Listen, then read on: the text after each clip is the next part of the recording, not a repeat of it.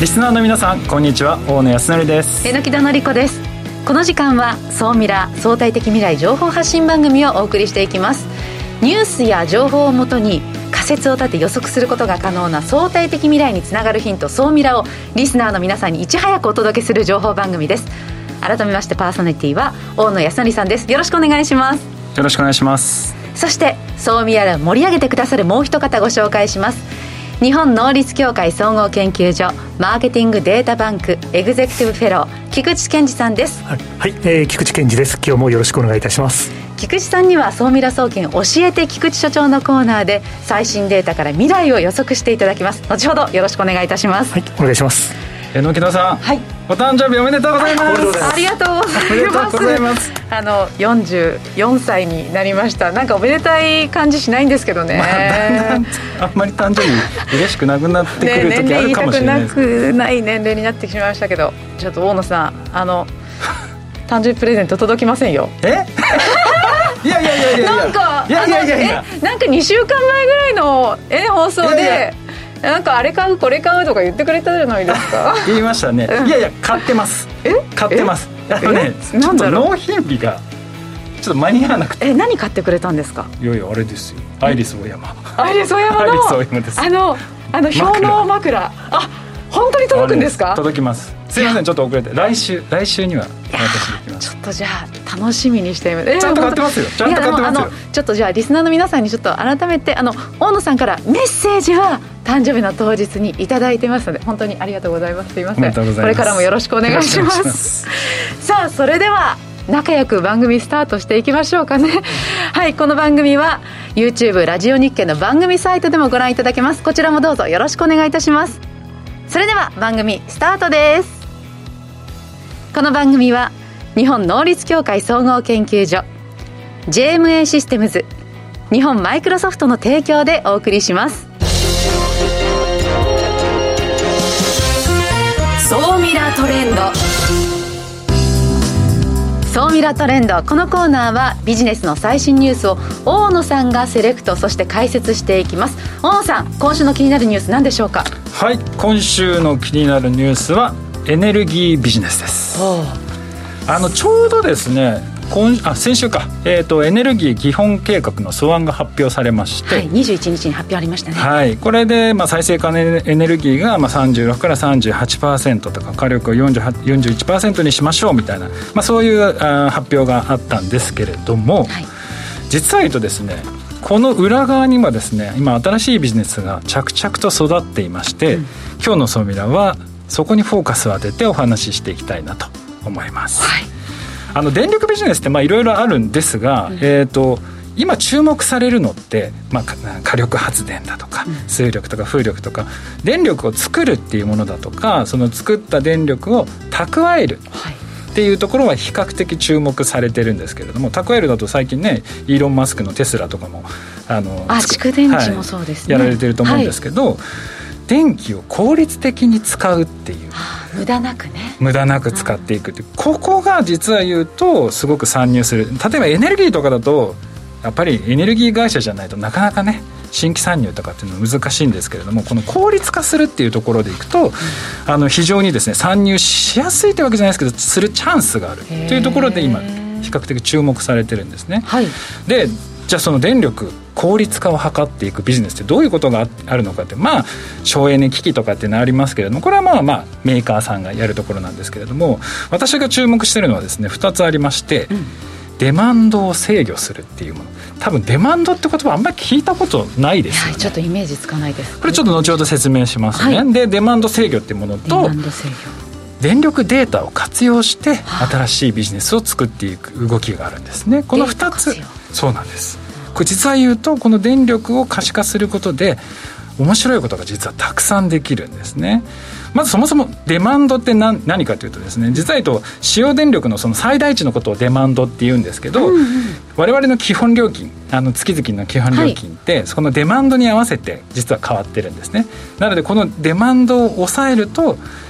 料金が安くなるっていう。でなのでその30分利用率が変わっただけで基本料金が実はかなり上下するんです。あなのでシステムがこれをですね管理してその電気代を少しでも安くするっていう動きっていうのがデマンド制御っていう、まあ、ものなんですけれども、うん、でこれがですねまあスーパーだとかこうマンションだとかいろんなところに実はあのキュービクルっていう端末が設置されてあって、まあ、これはちょっともうあのかなり専門的なんであれですけどそこのデータをですねデジタル化してエアコンだとか照明をまあコントロールして電気代を下げていく、はい、まあ、つまりまあ電力を効率化していくってことなんですけれどもその時にスマートメーターと言われているものからデータを吸い上げるんですけれどもこの電力データを使うといろいろできるんですよ。例えば避難所かちゃんと稼働してるかどうかとかここ空き家になっちゃってるんで、はい、パトロールを強化しようだとか、えー、あと自宅の電力状況を見ながら見守りだとか、えー、あと電気の使用量を見ながらあれいつもと違う冷蔵庫の使い方をしているだとか電気の使い方をしているとフレイル検知って言ってまああのボケとかそういうのの予防に使えるだとかあとはえー、ここのお家に今人がいるから、はい、ここは、えー、宅配しましょうだとかですね、再配達だとか送迎とか実は言うと防災とかサービスさまざまなものにですねこのスマートメーターから得られた電力データを使っていろんなことができるので実はですね IT 系企業だとか今まで電力に関わってない人でも非常にチャンスがある領域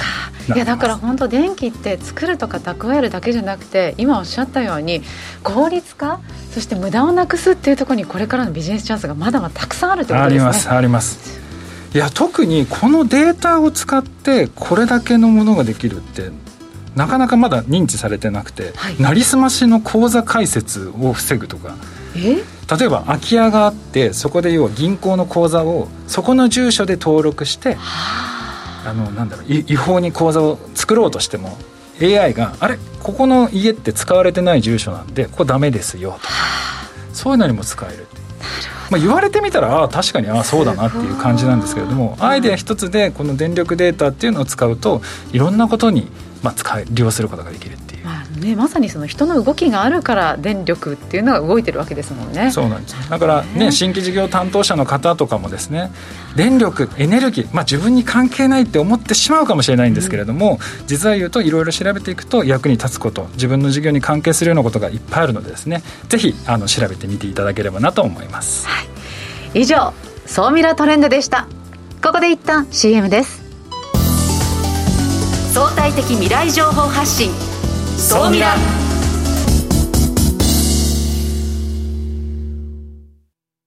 経済価値観テクノロジー。激変する世界に生きる全ての人々がより良い未来をつかみ取るために。マイクロソフト Azure はビジネスにご活用いただけるクラウドサービスです。既存システムから乗り換えたいスタートアップでコストを抑えたい方。プログラミングフリーで今すぐ使える AI から RPA まで。12ヶ月間無料でお試しも可能。まずは「総ミラ」ウェブサイトバナーをクリック。総ミラー総研教えて菊池所長。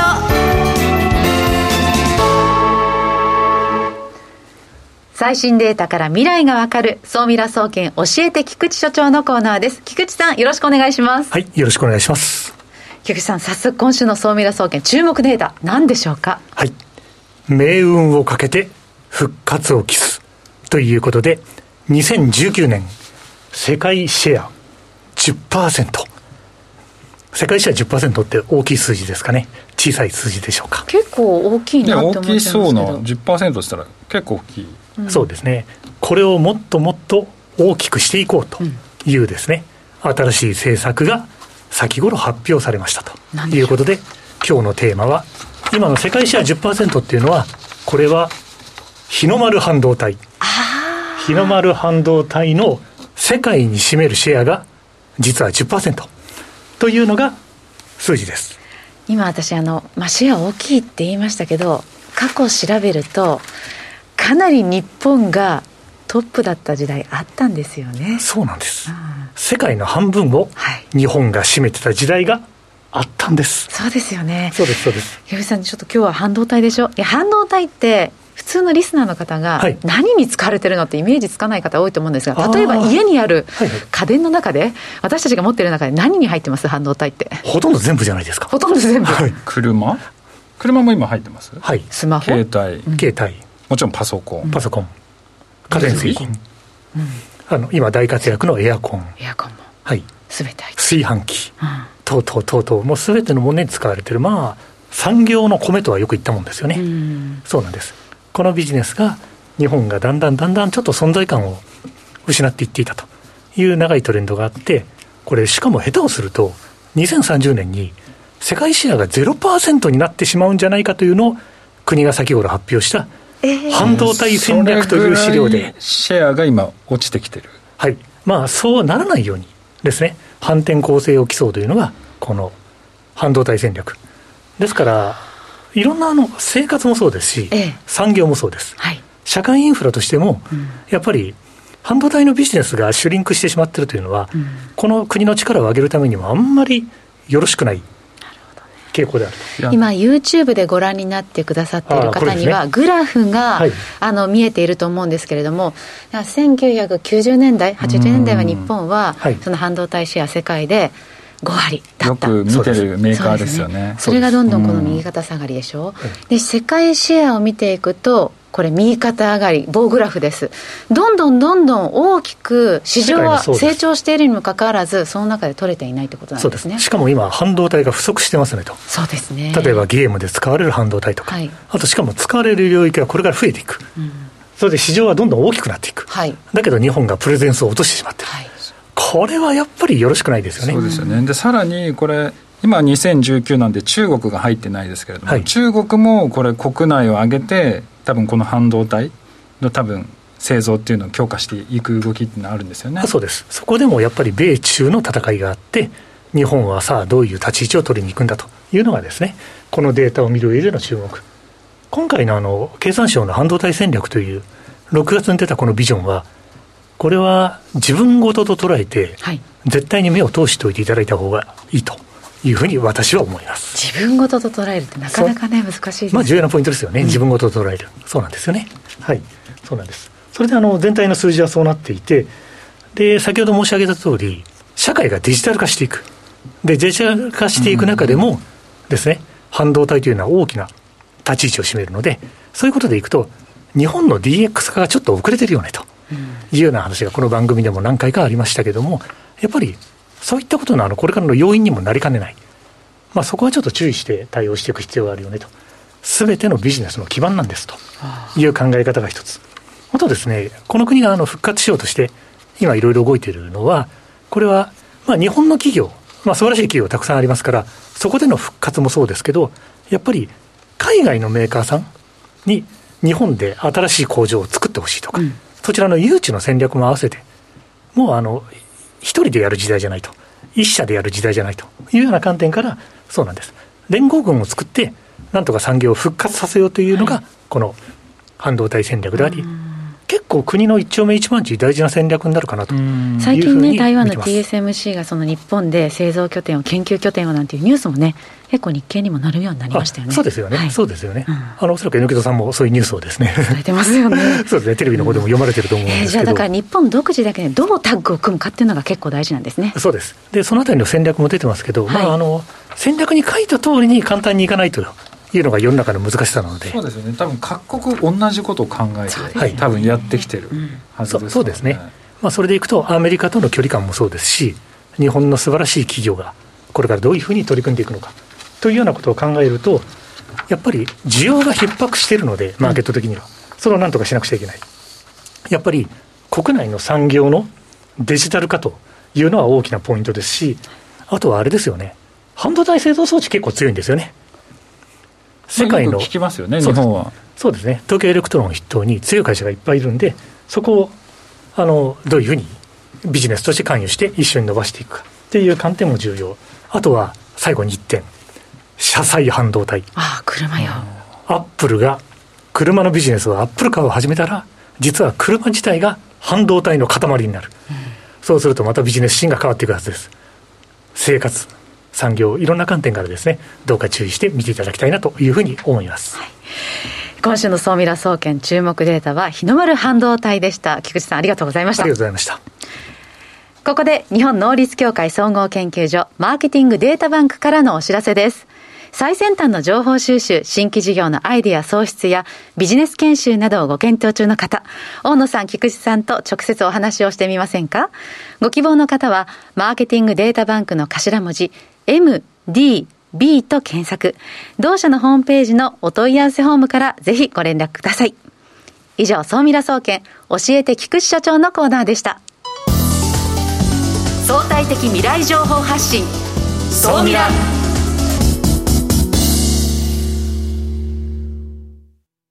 経済、価値観、テクノロジー。激変する世界に生きる全ての人々が、より良い未来をつかみ取るために、マイクロソフト Azure はビジネスにご活用いただけるクラウドサービスです既存システムから乗り換えたいスタートアップでコストを抑えたい方プログラミングフリーで今すぐ使える AI から RPA まで12ヶ月間無料でお試しも可能まずは「総ミラ」ウェブサイトバナーをクリック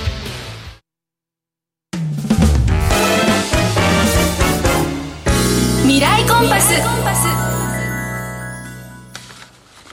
未来コンパス。このコーナーは未来への羅針盤コンパスを手にすべく魅力あるゲストをお招きし最先端情報をお聞きしていくトークコーナーとなっています。早速ですが本日のゲストご紹介します。リコーフューチャーズビジネスユニットスマートビジョン事業センター所長大谷渉さんです。よろしくお願いします。よろしくお願いします。大谷さんはですねあのリコーの会社で車両オートモーティブとかあとシータ360とかを開発されている方ででトータルでも数百億の事業を作られている方で今日はですねいろいろ事業の作り方組織だとかですねそういったところをお聞きできればなというふうに思ってます。シータ360ってあの360度カメラですよね。そうですね。あのお部屋とかをくるくるって見れたりとか、はいはい、そういうあれはもう大体シータで撮ったものだと思いますけど、最近賃貸とかね、ええ、マンションとかで必ずもう360度映像入ってますからね。もともとシータってこうコンシューマー用のカメラっていうことで作、はい、まあ、作ってデビューしたんですけども、まあ、最近ではああいう不動産とか建築とか産業用に多く使われるようになってますじゃあこう作られた時と今使われ方は商品が出てきて製品が出てから変わってるんですね。そうなんです。まあ大体目的通りいかないのが新規事業なんですけど、はい、お付き合い長いんですか大野さんと。私はですね今から6年ぐらい前ですかね。あのシータ360があまりにも好きすぎてプロモーションを俺にやらせろと。え直談判しに行ったんですか？直談判しにプレゼンして、その時、まあ、僕もいろんなところをこうこうスタートアップと組んで、うん、やっぱり自分たちだけじゃできないのでそういうの得意なとこと組もうってやってる中に、まあ、大野さんというか、まあ、大野って、まあ、あえて呼してもらいますけど、まあ、大野と初めて、まあ、変なやつがいるなというんで、まあ、じゃあやってみという形でこう一緒にいろいろやってきた付き合いもあるんで。まあ、お互い、まあ、ちょっと変わったところがあって、それはいいのかなと、組み合わせも。そうか、じゃあちょっと、で、今日はどう呼びます？大野、大野さん、どっちで呼ぶんですか？いや、もう呼び捨てで、いつものように。いつも通りの感じで、じゃあお願いします。はい。じゃえー、そっか、すごいですね。じゃあ、結構長いお付き合いで、そうですね。で、今まで本当にいろんなやっぱり新規事業を作ってる人を見てきたんですけれども、やっぱり大企業で新規事業の組織を作って、ものすごい大変なんですけれども、大谷さんはやっぱりそういう大企業の中でも着実ちゃんんと組織を作ってしかもそのちゃんと数百億っていうちゃんとビジネスでも実績を残してるこれねなかなかできないんですよ。私はね、あの、それがあんまりうまくいかなかったんですけれども、あの、今日本当もう聞きたいことってもう一つしかなくて、あの、大谷さんってその新規事業の組織を作るときに、どういうところを、まあ、ポイントとしてるというか、重点的にこう置いて、組織作りっていうのをされてたりするんですか？まあ、ポイントっていうか、まあ、基本的にはそのやっぱり新規事業って自分の内なるモチベーションというかね内なるものがないとできないものですから、まあ、基本的には自己選択の掟って言ってその自分で選んでねと組織に入るにも、何をやるにも自分で選んでやるっていうのを第一の条件。もう一つはやる以上はそのルールとかこれやっぱり大きい会社ってこうルールとこうプロセスでこう運営するっていうのが、まあ、ある意味大きくなった会社の証でもあるんですけど、まあ、そうじゃなくてそこを全部自分たちで作っていかなきゃいけないのでそれをこう自由と規律って言ってるんですけどぱその全部自分たちで作っていくんだっていうのを規律を持って自由にやっていこうと、まあ、この2点ですかねかいつまんで言うと。いやでもね一番難しいかなと思うのはこの自由と規律を持たせるって意外に大変。だってその担当者に裁量権を持たせるって失敗するリスクもかなり高い。それをこうパンとやってしまうっていうのがすごいなと思ってるんですけどなんだろう。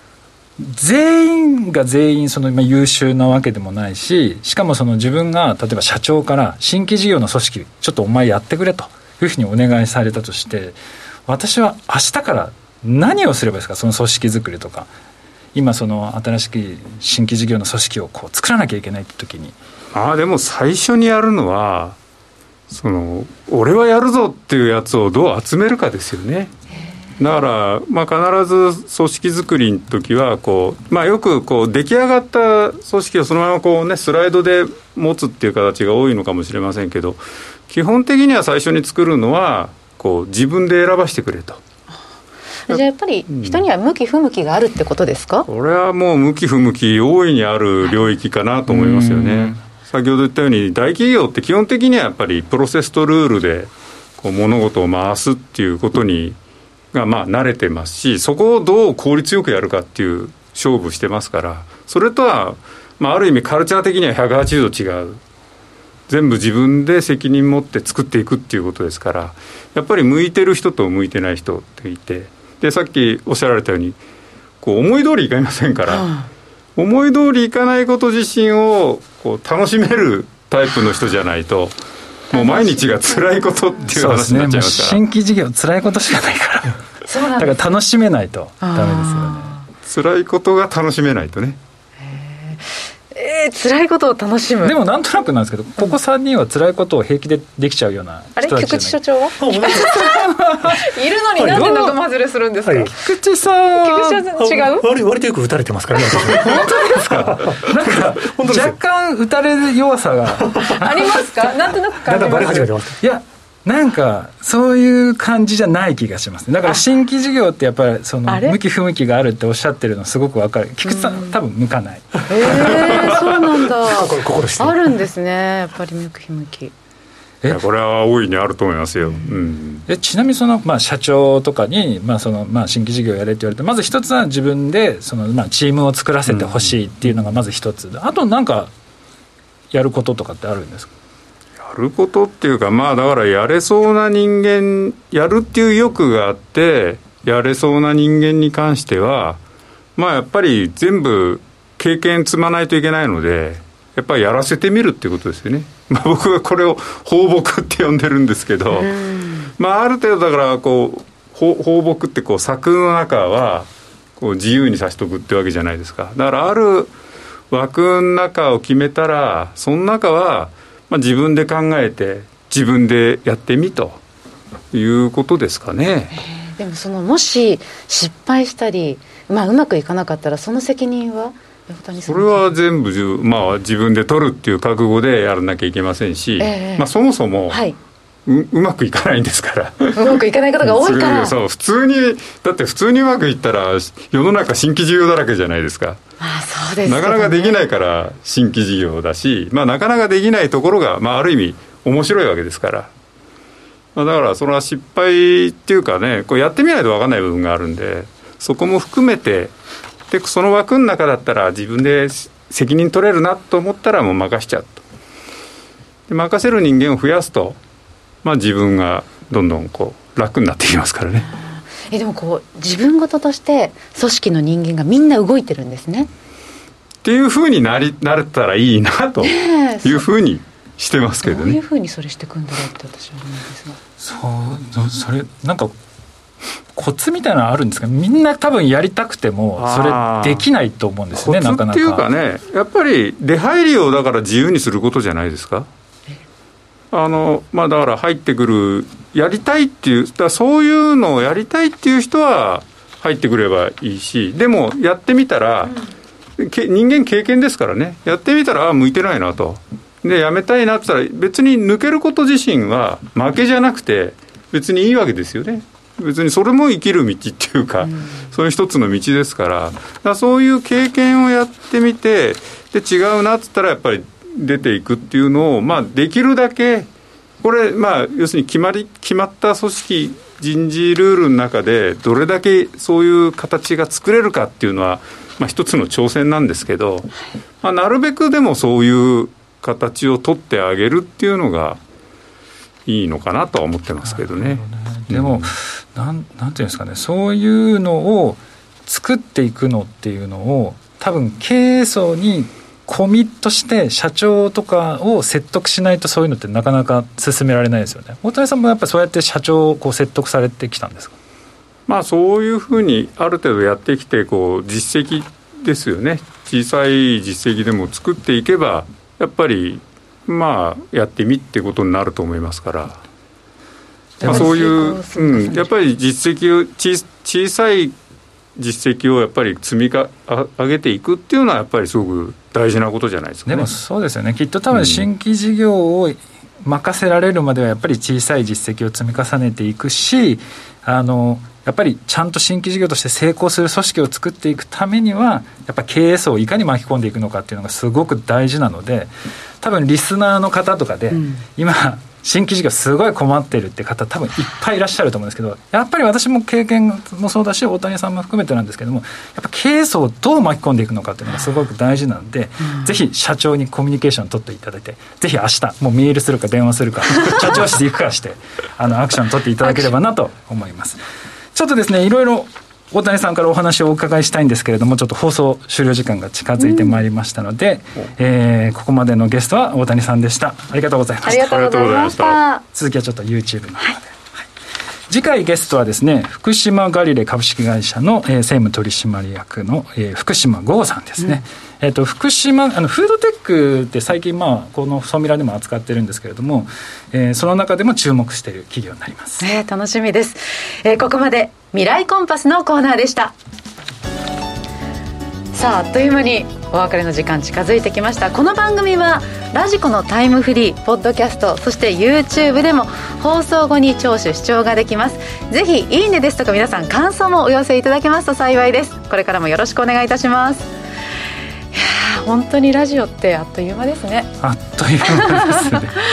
なんか言いたいこと言えずにいつも終わってる感じがするんですけれども、うん。あの YouTube の方もぜひですね盛りだくさんの内容がありますのでぜひこのまま視聴いただければなと思います。今世の中はオリンピック盛り上がってますけど温野さん何を応援してます？陸上。陸上。ちょっとこう見えても元スポーツ選手。えそうなんですか？ひど。ひど。えごめんなさい。なんかごめんなさい。またオリンピック強化選手です、え本当に。本当に。知らなかった、はい、一応全国大会出てます。すごい。えインターハイとか？誰も信用してくれないんだよな。え種目は？種目は？400m うわ400メ本気でやってたんですね。本当の陸上です。ガチの陸上です。いやすごい。でもね今ちょっとこの体型だから誰も認めてくれないんです。よねその話もじゃあちょっと放送後の YouTube でお聞きしていきましょう、えー、ここまで菊池さんそして大野さんそして大谷さんありがとうございました。ありがとうございました。この番組は日本能率協会総合研究所 JMA システムズ日本マイクロソフトの提供でお送りしました。